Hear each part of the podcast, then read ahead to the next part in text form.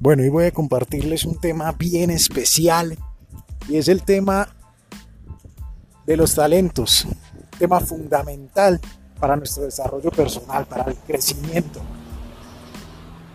¿Qué es importante y qué podemos rescatar de, de los talentos? Primero, la parte de saber que están en cada una de nuestras áreas, las áreas de competencia. En el área física tenemos talentos diferentes talentos especiales, hay personas que, que saben tocar el violín, que se inclinan por las artes, que se inclinan por el deporte, que tienen facilidad para dibujar, facilidad para hacer. En el área mental hay personas que pueden crear, que tienen una capacidad creativa impresionante. Otros que no son muy creativos, pero tienen esa capacidad de organizar, que en su mente todo tiene un lugar.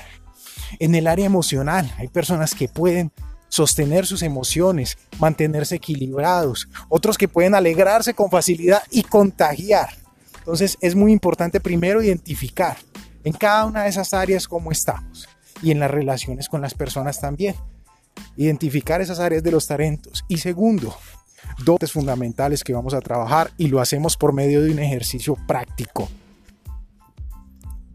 La habilidad y el gusto.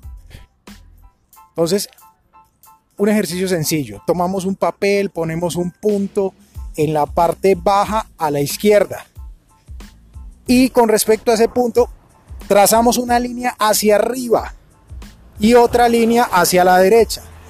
La línea hacia arriba le vamos a llamar línea del gusto, lo que nos fluye, lo que nos encanta, lo que nos apasiona, lo que nos hace sentir vivos. Y la otra línea es la línea de la habilidad, aquello que sale con naturalidad, que hacemos bien, que la gente dice, lo haces bien. Hacemos una escala en esas dos líneas de 1 a 5, siendo 5 el mayor nivel de desempeño y empezamos a ubicar cada uno de esos talentos. Entonces, ¿dónde encontramos el mayor talento? Lo que tenemos que trabajar con fuerza, donde somos especiales. Si encontramos un 5 en gusto y un 5 en habilidad, estamos hablando de algo excepcional, que puede cambiarte la vida y puede cambiarle la vida al mundo. Es allí donde vamos a enfocarnos con fuerza.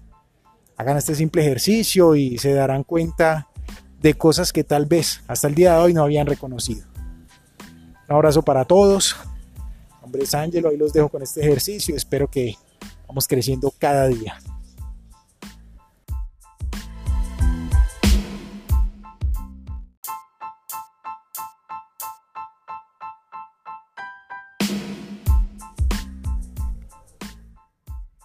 Hola, un abrazo para todos.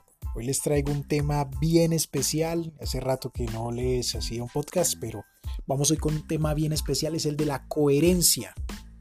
Coherencia fundamental en la vida para lograr, para hacer, para triunfar, para vivir. Ser, hacer y parecer. Muchas veces nos dicen que tenemos que centrarnos en, en el ser, en que con ser bueno basta pero la realidad es que si tú eres eh, muy bueno, pero no haces cosas buenas, las cosas no van a suceder, los resultados no pasan.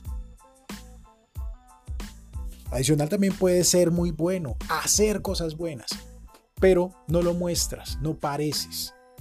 Nadie te va a dar, nadie va a contar contigo porque no pareces. Entonces hay que lograr las tres cosas, ser, hacer y parecer. La apariencia sola no es suficiente. El hacer solo no es suficiente.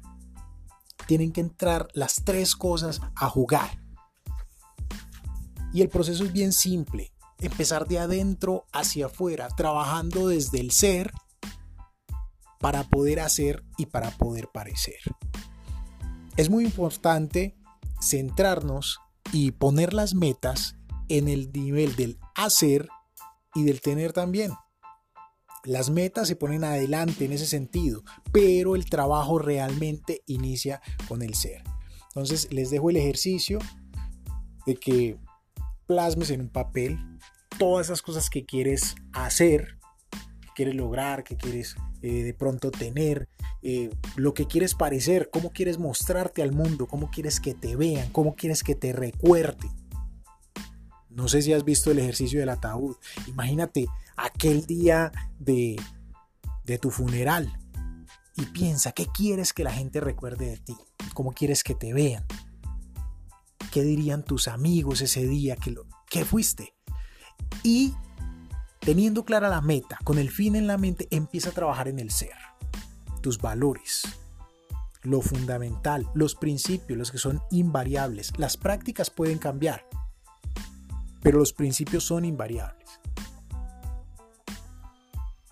Ahí te dejo la tarea, coherencia, coherencia coherencia, ¿vale? Ser, hacer y parecer. Un abrazo para todos, les hablo a Angelo, estén muy bien.